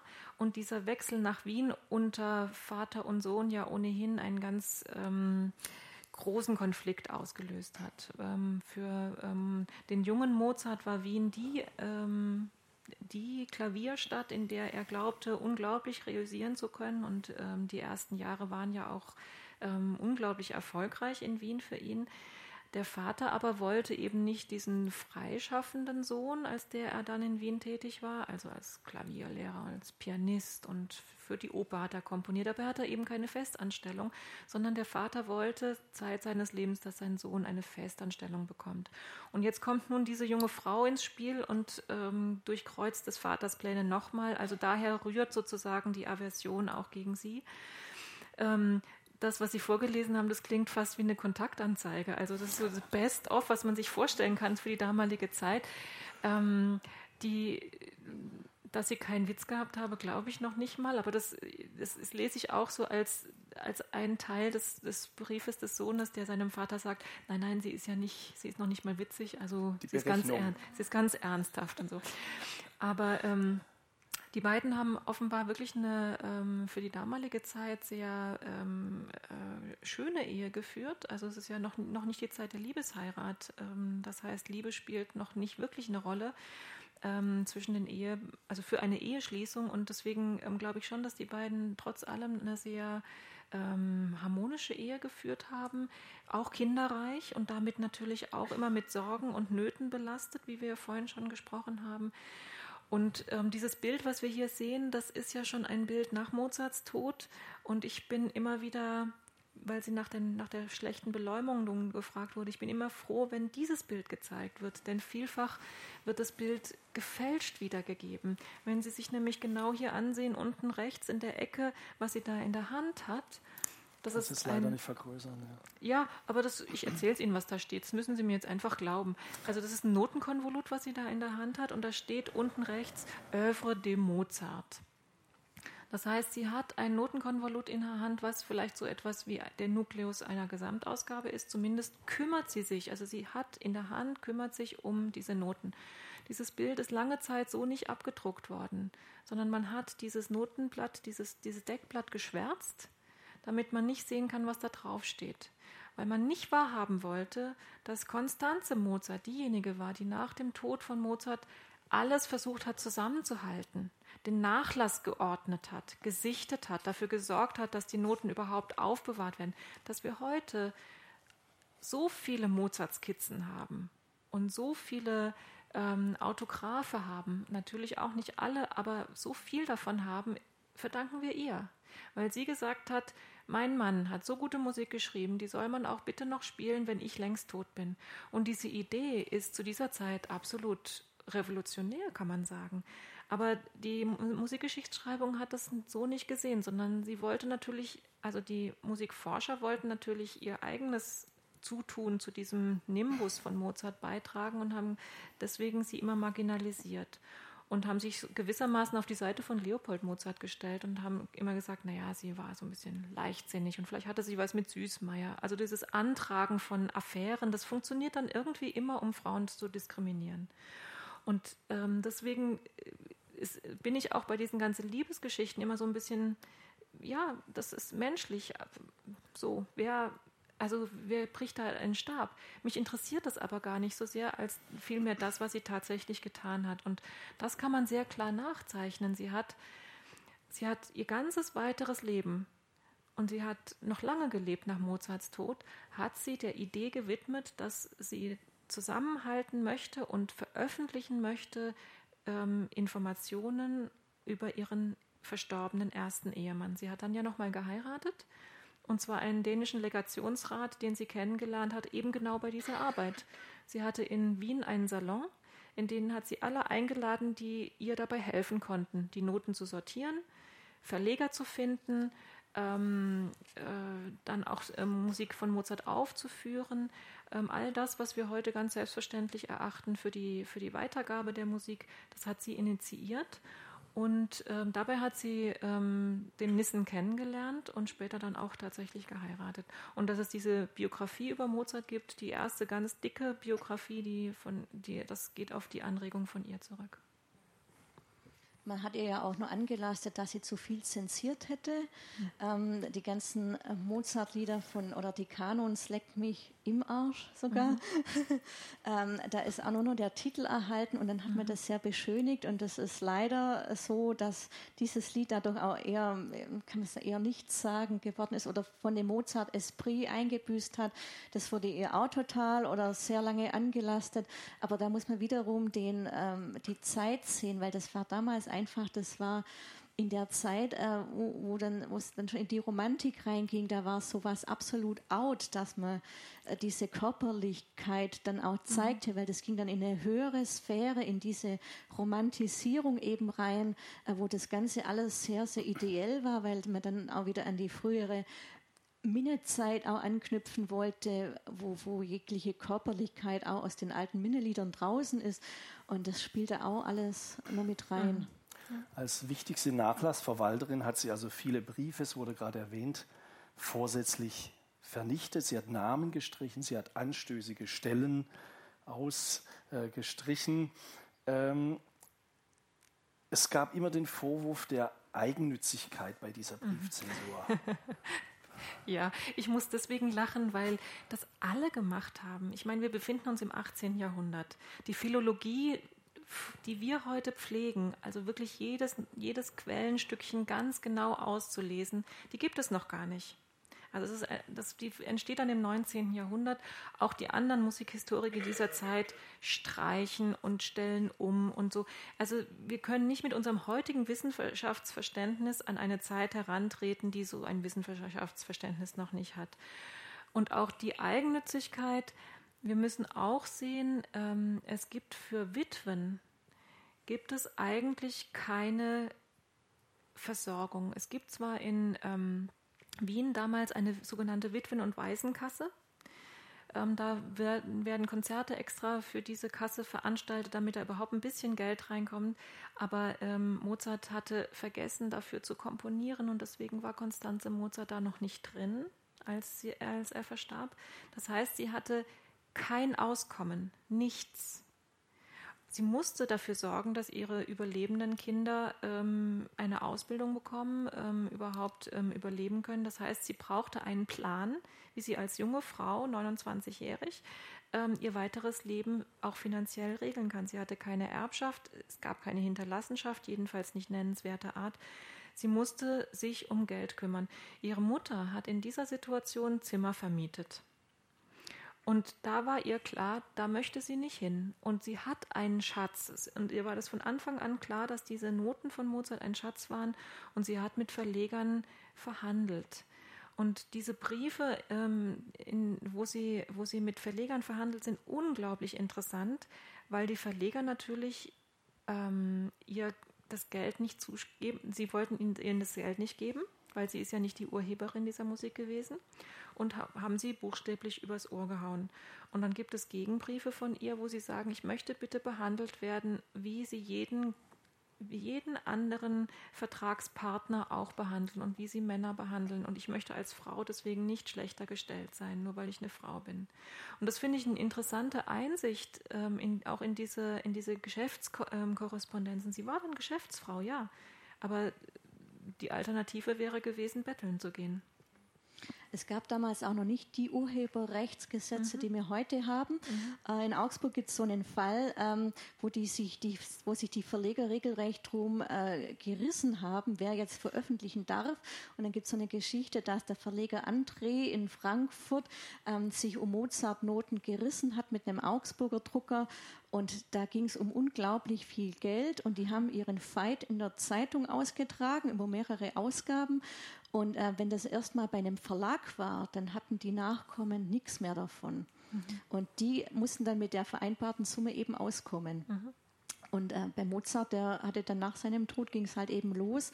Und da war aber dieser, dieser Boom, dieser Genieboom, der war erst dann die wussten ja gar nicht, wo das hingeht, in welche Höhen. Mhm. Und deshalb musste sie da das Beste für sich in dem Zeitraum eben rausholen. Was ich nochmal betonen möchte, ist, das ist die pekuniäre Seite und die ökonomische Seite, die ist ganz lebensnotwendig, essentiell. Gleichzeitig, und das zeigt, finde ich, dieses Bild so gut, hatte sie eine Vorstellung davon, dass ähm, die, die Musik von ihrem verstorbenen Mann mehr wert ist, als sie nur einmal zu veräußern und daraus Geld zu schlagen. Weil sie diejenige war, die ähm, diese Idee hatte ähm, der Gesamtausgabe. Das muss man sich vorstellen in einer Zeit, in der es sowas für Komponisten überhaupt noch gar nicht gibt. Also es gibt noch keine Gesamtausgaben, es gibt noch keine Musikwissenschaft, die diese Gesamtausgaben ediert mit philologischer Genauigkeit, sondern das ist ihre Idee gewesen zu sagen, mein Mann hat nicht nur eine gute Oper geschrieben und vielleicht auch noch eine zweite, sondern das gesamte Werk von ihm ist eigentlich wert, dass die Nachwelt davon weiß. Und ähm, diese Idee ähm, hat sie mit großem Werf verfolgt und ähm, ist deswegen auch eben immer sehr gescholten worden. Wir halten fest, Konstanze als die Nachlassverwalterin mhm der Werke Mozarts. Wir halten fest, Konstanze vermutlich die bedeutendste Zeitzeugin, zumindest der zehn letzten Wiener Jahre. War Konstanze Weber oder Konstanze Mozart nun Mozarts zweite Wahl, nachdem die große eigentliche Liebe ja in München enttäuscht wurde? Schon wieder Liebesgeschichten. Ich kann nicht in Mozarts Herz schauen ähm, und vielleicht wäre er mit Aloysia Weber auch glücklich geworden. Aber wie gesagt, Liebesheirat ist noch kein Konzept. Das fängt dann die Romantik an, allmählich zu einem Konzept zu entwickeln. Ähm, was wir viel mehr beobachten, gerade bei den Musikerfamilien dieser Zeit, ist, dass, dass es um Konstellationen geht. Also dass es um Konstellationen zum Beispiel auch instrumental optimalen Konstellationen geht. Also dass dann, ähm, wir kennen das zum Beispiel von Dorette Spohr und Louis Spohr, ähm, sie ist Geigerin, er ist Geiger, passt nicht. Und wenn sie heiraten, wenn sie heiraten, dann soll sie eben auf ein anderes Instrument umspringen. Dann hat sie Harfe gelernt. Ähm, ein anderer Mann hätte sich vielleicht für eine andere Frau, die schon Harfenistin war, entschieden. Also diese, diese Frage der Konstellation spielt eine wesentlich größere Rolle als jetzt so etwas wie das das Liebeskonzept der Romantik. Wir sind im 18. Jahrhundert. Und ähm, unter den Gesichtspunkten wäre Aloysia Weber sicherlich auch eine gute Wahl gewesen. Wir haben äh, mehrere Beispiele. Also denken Sie zum Beispiel an Hasse und Bordoni, ähm, er Komponist, sie Sängerin. Ähm, ein höchst erfolgreiches Musikerpaar ähm, aus dem 18. Jahrhundert. Also das hätte vielleicht auch gut funktioniert, aber es war nicht so und ähm, Aloysia Weber hat in dem Moment wirklich sich für die Verantwortung für ihre Familie entschieden. Ja, böse Zungen behaupten auch, er hätte dann nur die Konstanze geheiratet, damit er in der, in der Nähe von der Aloysia sein kann oder so. Aber das ist ja alles dahingestellt. Aber so eine Parallele gibt es ja auch bei Robert und Clara Schumann, dass beide eben Klavier spielten und, und er hatte ihr das permanent verboten, weil es ihn dann gestört hat. Also das lässt sich nur durchaus weiter auch noch beobachten. Das sind alles keine Einzelfälle. Es gab in der zehnjährigen Beziehung auch Momente der Eifersucht. Ich möchte ganz kurz aus einem Brief von Wolfgang Amadee an Konstanze vom August 1789 zitieren. Ein Frauenzimmer muss sich immer in Respekt erhalten, sonst kommt sie in das Gerede der Leute. Verzeihe mir, dass ich so aufrichtig bin, allein meine Ruhe erheischt es sowohl als unsere beidseitige Glückseligkeit. Erinnere dich nur, dass du mir einmal selbst eingestanden hast, dass du zu nachgeben seist. Du kennst die Folgen davon. Erinnere dich auch des Versprechens, welches du mir tatst. Versuche es nur, meine Liebe, es sei lustig, vergnügt und gefällig mit mir. Quäle dich und mich nicht mit unnötiger Eifersucht hab Vertrauen in meine Liebe. Du hast ja doch Beweise davon. Und du wirst sehen, wie vergnügt wir sein werden. Glaube sicher, nur das kluge Betragen einer Frau kann dem Mann Fesseln anlegen. Adieu. Wunderbar. Ich, ich war gerade diese Woche in Wien ähm, in einer Oper, die heißt La Scuola degli Giurosi, also die Schule der Eifersüchtigen. Diese Oper ist von Antonio Salieri, hinreißende Oper. Ähm, und da geht es genau um solche Situationen. Und ich meine, wir kennen Cosi fan tutte und wir kennen unendlich viele andere ähm, Opern, äh, wo genau diese Themen verhandelt werden. Es ist eine Zeit, in der zum Beispiel auch eheliche Treue oder Liebesheirat, ähm, andere Dinge anders verhandelt werden, als wir das uns heute vorstellen. Wir sind heute ganz stark durch das bürgerliche 19. Jahrhundert geprägt und durch eine moderne Gesetzgebung. Ähm, für die damalige Zeit sind andere, ich, ich, sind andere Liebeskonzepte ganz wesensbestimmend gewesen. Und wenn man sich die Opernrepertoires ähm, dieser Zeit anguckt, geht es immer wieder um diese Bäumchen-Wechsel-Dich-Geschichten, um Eifersüchteleien, um Maskeraden, wo sich dann plötzlich die Partner ähm, verschieben, verändern. Das ist ständiger Gegenstand auf den Bühnen gewesen, sowohl im Schauspiel, ähm, in den ganzen Vorstadttheatern ohnehin, ähm, aber eben auch in den Opern.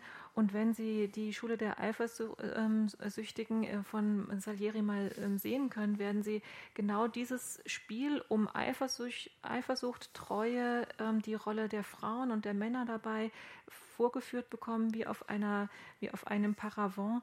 Ähm, und wir können davon nur lernen, dass ähm, die Menschen damals, ich kann nicht sagen, anders empfunden haben, wie sie empfunden haben, das wissen wir alle gar nicht. Aber mit diesen Dingen anders umgegangen sind. Und die Frage auch, was zum Beispiel Theater ist und was eigenes Leben ist, ist für Menschen, die wie ähm, die Familie Weber und die Familie Mozart, die ja Teil dieses gesamten Systems waren ähm, und auch Teil der Öffentlichkeit, ähm, in dem dann auch in den Zeitungen darüber berichtet wurden, eine sehr spannende Frage, wie dann über so etwas wie Eifersucht, Treue und dergleichen geredet, nachgedacht wurde. Bis zu dem Empfinden kommen wir, glaube ich, an dieser Stelle trotz vieler Quellen nicht. Ich denke da gerade an so Vorabendserien wie Verbotene Liebe und Unter uns und die da bis heute boomen, über Jahre laufen. Da geht's, es, es sind dieselben Themen, wer mit wem und wer nicht mit wem. Ähm, das ist so schön, wenn sich die, die Zeiten so überlagern irgendwie, wenn man auch weiß, die Leute, äh, das ist, die haben die gleichen Probleme eigentlich wie mir damals. Aber ich kann mir eben vorstellen, eben das, da diese Lebens und diese Partnerschaften, wie auch immer man das bezeichnen möchte, dass die äh, teils eben doch starr waren wegen der biblischen Vorstellung und auch, weil sind die Ehe ein heiliges Sakrament unauflösbar war und auch ähm, was sagen die Nachbarn war damals ganz extrem eben wichtig, weil da hat man je geguckt, wer geht sonntags in Kirche und wer geht nicht in Kirche oder wer kommt da nicht. Und ähm, das, das war ein ganz anderer, teils doch eben freierer Umgang, weil man sich nicht so verbunden fühlte, weil man sich vielleicht doch nicht so stark liebte oder weil es eben keine Liebesheirat war von vornherein, mhm. was die Gesellschaft auch gewusst hatte, was, mhm. was auch bewusst so war, weil es eine Interessengemeinschaft war oder weil es eben nur um, ums Geld ging. Und ähm, das, das, wir können es nur leicht erahnen, wie das damals gewesen sein möge gewesen. Ja, so viele Konjunktive gibt es ja, genau. ja, die Konstanze hat ihren Wolfgang Amadeum 51 Jahre überlebt. Sie war ja bereits mit 29 dann Witwe mit zwei kleinen Kindern. Um 51 Jahre überlebt und starb dann mit 80 Jahren. Es ist, um das äh, dann damit zu beenden, es ist eine Fotografie aus Altötting aus dem Oktober 1840. Ich habe das kurz erwähnt bei der Begrüßung aufgetaucht. Es handelt sich wohl nur um das Ablichten einer Daguerreotypie, habe ich mhm. mir mittlerweile angelesen. Äh, wie verhält es sich damit? Mhm. Wahrheitsgehalt, Hintergründe dieser spektakulären Fotografie. Ja, also man sagt, dass äh, die Dame ganz links äh, ähm, Konstanze Mozart sei. Wir können gleich mal auf das genau. Zoom gehen. Ja. Es gibt Gründe dafür und es gibt Gründe dagegen. Ähm, letztendlich, ähm, ich kann da nur unseren ähm, ehemaligen Außenminister zitieren, I'm not convinced. Also ich bin nicht ganz überzeugt, dass das Konstanze Mozart ist. Das Problem bei diesen Daguerreotypien ist, dass sie, wir befinden uns 1840 in mindestens der frühesten Phase dieser ähm, Ablichtungstechnik. Sie müssen sich vorstellen, die Menschen mussten minutenlang ähm, bei richtigem Licht stillsitzen, um überhaupt einen Hauch auf diese Platte zu bekommen. Ähm, das wurde meistens natürlich in Ateliers gemacht, wo optimale Bedingungen sind, also wo man das Licht konstant so halten konnte. Wir haben es hier mit einer Außenaufnahme zu tun. Das spricht meiner Ansicht nach schon sehr gegen diese Datierung.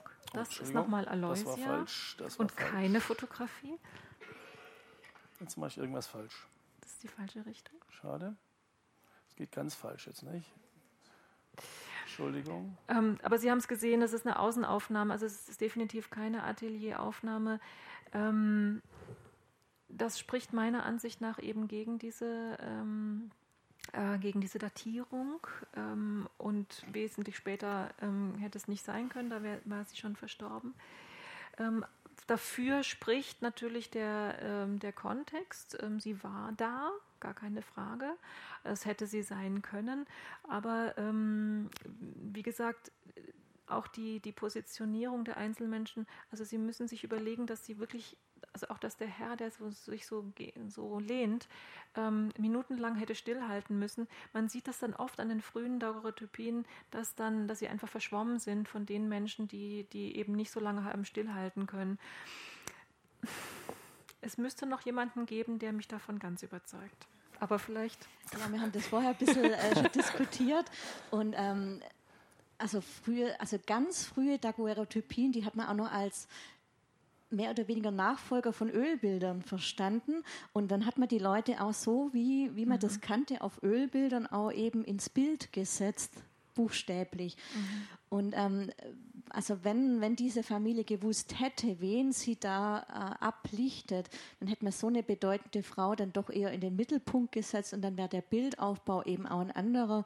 Und dafür, dass sie so am Rand gedrängt ist, scheint es, also also solche Aufnahmen waren auch extrem teuer, muss man sich vorstellen. Das waren teils reisende Fotografen, die dann das Potenzial auch erkannt haben, dass mit dem auch viel Geld verdienen konnten.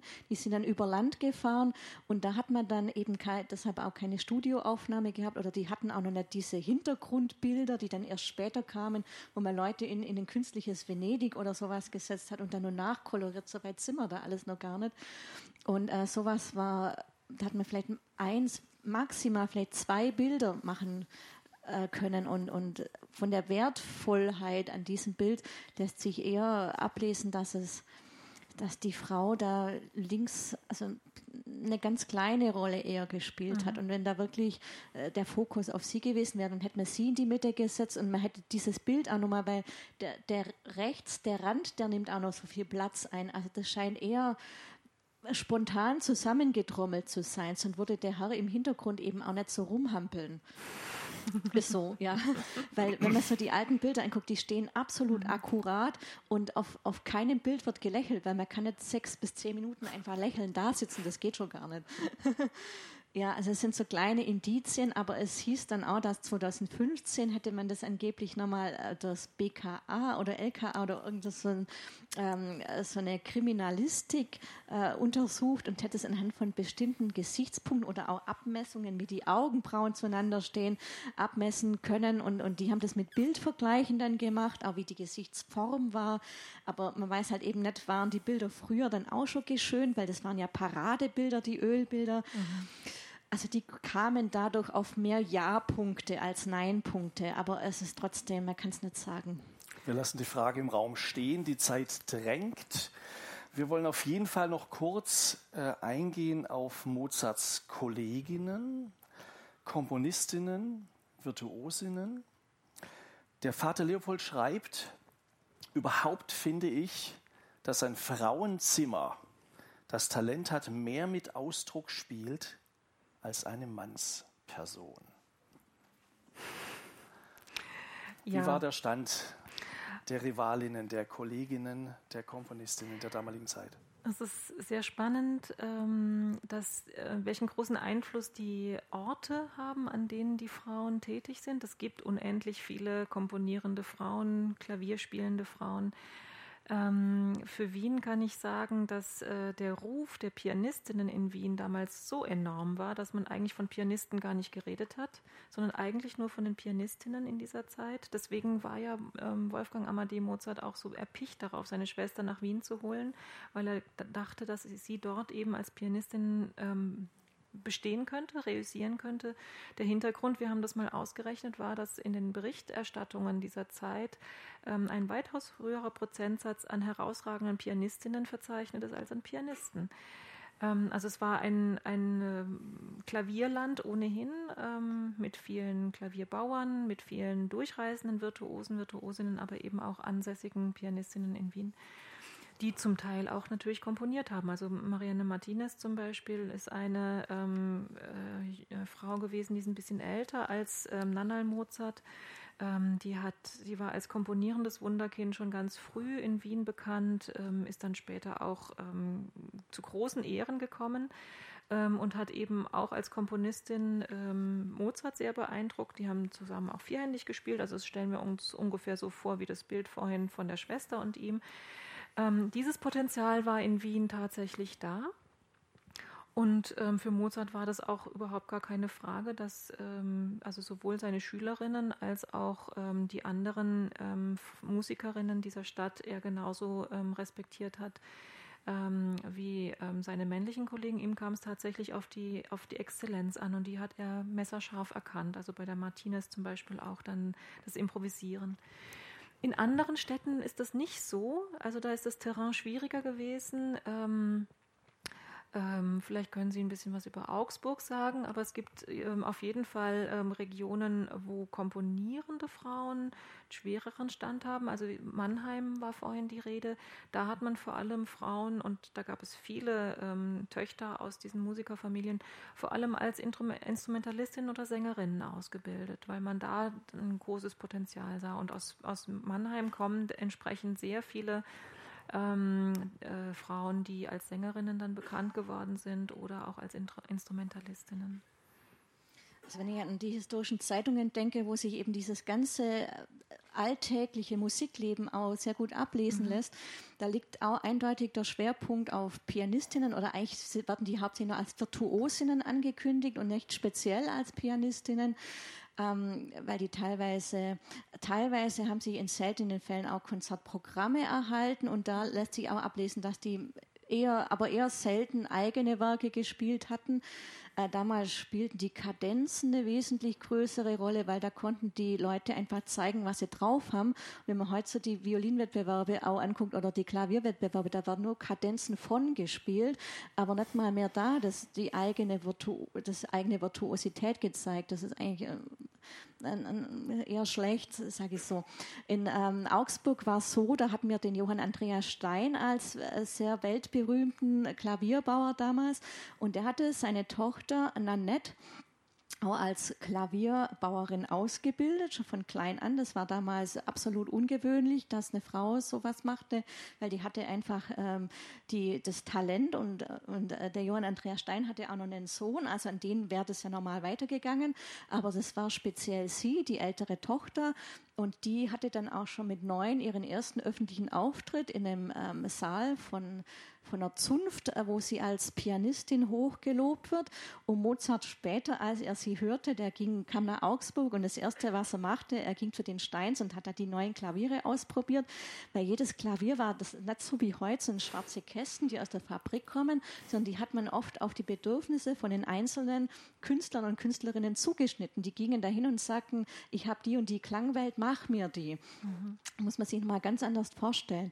Und äh, die hatte dann eben diese Klaviere ähm, auch gebaut und hergestellt, später in Wien, wo sie dann zu 1798 dann hinging mit ihrem Bruder und es steht auch dann nur sie auf den Klavieren drauf.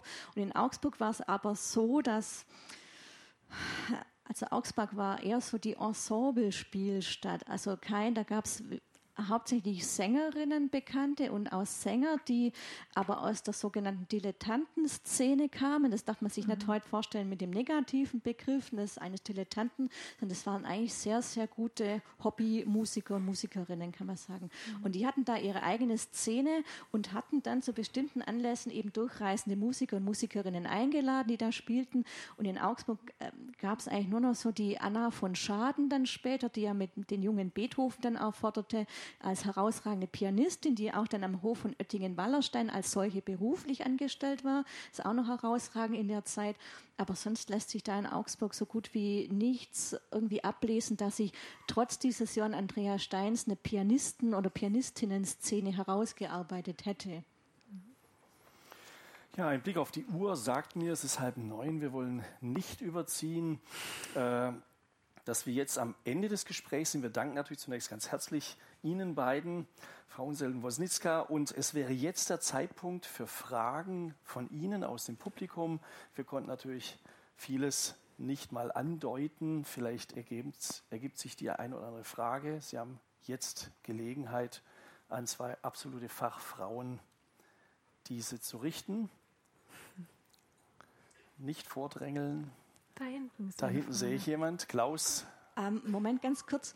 Gibt es vielleicht nur zweites Mikro oder so? Weil ich bin etwas schwerhörig und, und verstehst dann vielleicht nicht. Das wäre toll, wenn wir ja. da noch eines zuschalten könnten.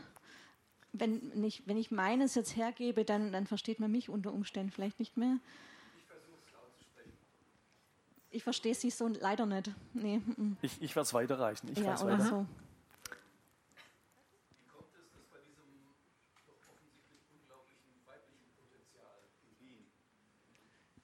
Bitte nochmal. Im 19. Wie kommt es, dass bei diesem doch unglaublich weit äh, Potenzial, weiblichen Potenzial in Wien ähm, im 19. Jahrhundert dann ähm, dieses Potenzial offensichtlich abgewirkt wird? Mhm. Äh, das hängt mit der äh, musikalischen äh, Sozialstruktur dieser Zeit zusammen.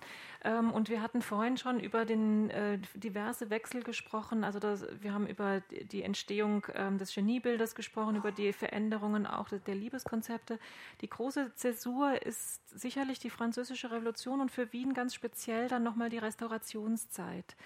Und ähm, diese die äh, Restaurationszeit ähm, äh, verändert die musikalische Sozialstruktur in der Stadt ganz maßgeblich. Wir können das uns davor vorstellen, dass ähm, die ähm, äh, Durchlässigkeit zum Beispiel zwischen ähm, äh, den Ständen äh, auf musikalischer Ebene wesentlich größer war und dass auch eine gewisse Öffentlichkeit, also mh, Halböffentlichkeit würde man, würde man heute wahrscheinlich sagen, die Möglichkeit gegeben hat, dass zum Beispiel, wenn Gräfin Thun ein Orchester zusammengestellt hat und ähm, Mozart dazu eingeladen wurde, ähm, Klavier zu spielen, dass dann eine gewisse Öffentlichkeit daran teilnehmen konnte und dass in diesen äh, Gemengelagen, die zwischen, die zwischen den Ständen existierte, aber auch in der Stadt einfach ähm, sehr lebhaft war und wo es einen großen Austausch gab, dass da Frauen und Männer daran partizipiert haben. Diese Frauen, die vor allem als Klavier Klavierspielerinnen ganz bekannt waren und auch ähm, in allen Zeitungen standen, waren oft auch Adelige beziehungsweise ähm, Frauen, die ähm, aus, aus Musikerfamilien kamen und wo sich dieses Durchmischen sehr schön gezeigt hat.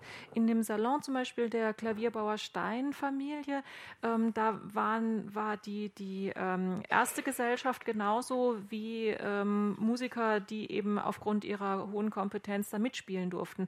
Die Durchlässigkeit der Gesellschaft war enorm.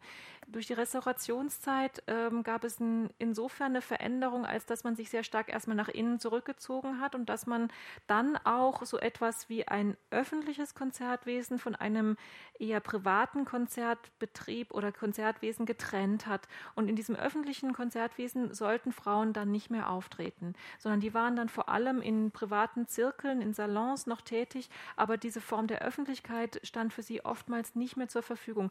Mit Ausnahme der Sängerinnen, für die Oper brauchte man natürlich weiterhin Sängerinnen, aber gerade ähm, Instrumentalistinnen ähm, sind dann vielfach nur noch im privaten Rahmen aufgetreten und eben nicht mehr öffentlich. Naja, weil es ähm, die, die ähm, Musikkultur fand woanders statt. Es gab dann zum Beispiel Konzertsäle, wurden gebaut. Ähm, es wurden dann auch, ähm, äh, also in der Mozartzeit haben wir Konzerte in den Salons der Adeligen, in den Gasthäusern und so weiter. Das ist eine ähm, Konzertstruktur, die ähm, noch nicht so stark institutionalisiert ist und wo es, wo ähm, ähm, Zünfte oder, oder Mäzene oder so ähm, irgendwo Konzerte veranstalten können und zu denen kommt man, weil man eingeladen ist. Es gibt aber noch nicht den großen Konzertsaal in Wien. Und mit der Institutionalisierung wird auch der Konzertsaal mit der richtigen Bühne, auf die man dann auftreten muss, wird ein neuer ähm, kultureller Habitus eingeübt, dass nämlich das Publikum auf der einen Seite sitzt und, das, und die Musiker auf der anderen Seite. Und auf diese Bühne sollen dann nur noch professionelle Musiker und das sind keine Frauen mehr, weil Frauen dann aus der Professionalität herausgedrängt werden. Die große Vielfalt der Virtuosinnen, die wir noch im 18. Jahrhundert haben, die ebbt ab und ähm, sind dann nur noch die Ausnahmeerscheinungen. Zum Beispiel Clara Schumann zum Beispiel. Das hängt auch teils zusammen mit diesem religiösen Backlash, der äh, quasi mit dem Niedergang von den Reichsstädten äh, zu tun hat, weil davor war ja auch die Zeit der Aufklärung und dann kam wieder dieses Königtum von Gottes Gnaden und dann wurden sehr viele Mönche und Nonnen wieder eingesetzt in die vorher säkularisierten Klöster oder haben die Erziehung dann an den Schulen übernommen und äh, die haben sich halt wieder auf die Bibel gestützt mit dem Spruch wohl bekannt, das Weib schweige in der Gemeinde. Und das war dann nicht in der Kirchengemeinde, sondern im, im ganzen sozialen Leben. Das mag da auch noch ein großer Teil gewesen sein. wir müssen uns auch vor Augen führen, dass ähm, die Französische Revolution ähm, die ähm, Gesellschaft ja komplett ummodelt. Und zu diesem Ummodeln gehört auch, dass ähm, das Geschlecht, das weibliche und das männliche Geschlecht, weil es als natürlich Gegebenes wahrgenommen wird, als eine ganz große Ordnungsinstanz für die Gesellschaft neu etabliert wird. Zuvor war der Stand vor allem ähm, das gesellschaftliche Modell, ähm, das geprägt hat. Also die Standesdurchlässigkeit war fast nicht gegeben und wer, wer Adel war, blieb Adel und wer ähm, Bauer war, blieb Bauer. Das heißt, das war das Ordnungsprinzip ersten Ranges vor der Französischen Revolution. Danach suchte man nach neuen. Ordnungsprinzipien und das war dann das Geschlecht. Also es, ähm, es galt als besonders modern. Ähm, Frauen und Männer qua natürlicher Geschlechteridentität dann auch ähm, ähm, zu beschreiben. Also die Frau als ähm, besonders naturverbunden ähm, und emotional und den Mann als besonders rational. Und diese Geschlechterdichotomie, wie, man, wie wir heute sagen, ähm, die wird ähm, etwa um äh, 1800 etabliert und die zieht sich eben bis in die Musikkultur hinein.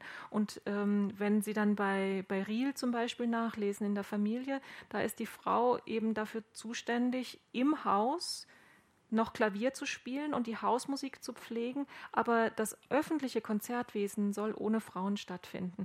Und das basiert eben auf dieser neuen ähm, Geschlechterrollenvorstellungen, die durch ähm, die Aufklärung und ähm, die französische Revolution in Europa Raum greift.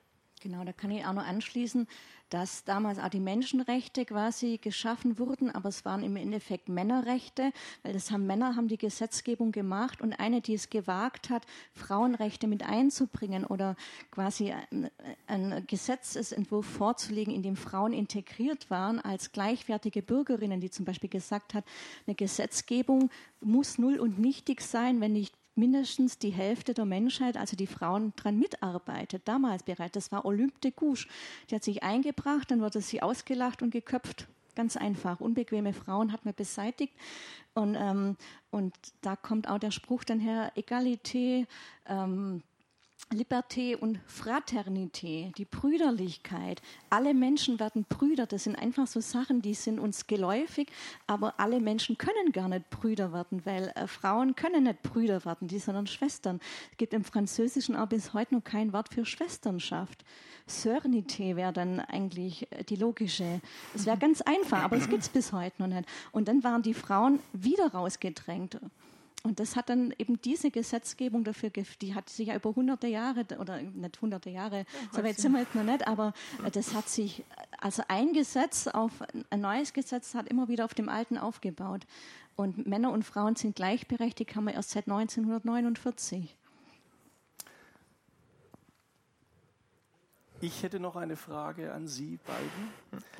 Das Dirigieren ist bis heute immer noch eine reine Männerdomäne, bis auf ganz, ganz, ganz wenige Ausnahmen. Dabei stirbt aber das traditionelle Männerorchester nahezu aus. Sie sehen hier auf der Bühne einen der letzten geigenden Männer des SWR Sinfonieorchesters. Es ist kein Witz. Äh, ich war bis zur Fusion im Juli der einzige Mann in der zweiten Geigengruppe. Äh, seit ich 91 eingetreten bin, sind nach mir nur noch Frauen nachgerückt. Es ist auch nachweislich in Studien bewiesen, der Frauenanteil mhm. in den Orchestern. Damit sind wir bei den Instrumentalisten, nicht bei den Komponisten, aber mhm. bei den mhm. Instrumentalisten ist äh, äh, deutlich äh, angewachsen und zwar deutlich über die 50 Prozent angewachsen ist die Emanzipation erst erreicht, wenn eine Frau das Neujahrskonzert in Wien dirigieren wird? Ob Sie das noch alle erleben? Ähm, das ist auch eine Antwort. Nein, warum das Dirigat ähm, äh, trotzdem noch eine Männerdomäne ist, ähm, das hat, glaube ich, mehrere Gründe. Der eine Grund ist, dass der Nimbus des, Dirig des Dirigenten, ähm, also mindestens bis in die Generation von Celibidache einfach nur wirklich ein ganz rein männliches, männlich dominiertes war. Wenngleich ich auch natürlich sagen muss, es gibt unglaublich viele Dirigentinnen, auch schon in früheren Zeiten. Es gibt ja auch die reinen Frauenorchester, die dann auch von Frauen dirigiert werden, aber das ist wiederum ein anderes Thema. Also der Nimbus und die Aura des Dirigenten ist eine lange Zeit sehr männlich dominierte gewesen. Und ähm, wenn ich heute ähm, Dirigierstudentinnen an den Hochschulen befrage, ähm, wie sie da hinkommen, ähm, und mit welchem Selbstverständnis sie hinkommen, höre ich immer wieder die Antwort, ich bin hier, obwohl ich keine Vorbilder habe. Und ich glaube, das ist ähm, genau dieser Schritt, an dem wir gerade sind. Also äh, es gibt inzwischen Dirigentinnen und man kann sie auch sehen in den Konzerten, noch immer ganz wenige. Aber diese, die Vorbildfunktion von diesen Dirigentinnen für die junge, nachwachsende Generation ist nicht zu unterschätzen. Und ich glaube, dass das ein Prozess ist, der jetzt tatsächlich in die Gänge kommt. Die Zahlen sprechen noch von kleinen Pflänzchen. Also ähm, in, der, in den Geigenklassen ähm, sind, ist das äh, Geschlechterverhältnis sicherlich bei 60, 70, 70 Prozent. Also da ist ähm, die äh, Reaktion der Orchester auch zwar nachgerückt, aber, aber eine logische. Bei den ähm, in den Dirigierklassen ähm, gibt es tatsächlich noch vergleichsweise wenige Dirigentinnen. Interessant ist auch hier, das ähm, national zu differenzieren, weil wir zum Beispiel ähm, aus den baltischen ähm, Ländern häufig Dirigentinnen kennen. Auch aus Kanada gibt es mehr und wir können uns durchaus fragen, was dort anders läuft. Aus den baltischen Republiken weiß ich, dass es, ähm, äh, dass es vor allem über die Chorbewegung ist dass äh, viele Chordirigentinnen ähm, äh, als Chordirigentinnen beginnen und dann vors Orchester gehen.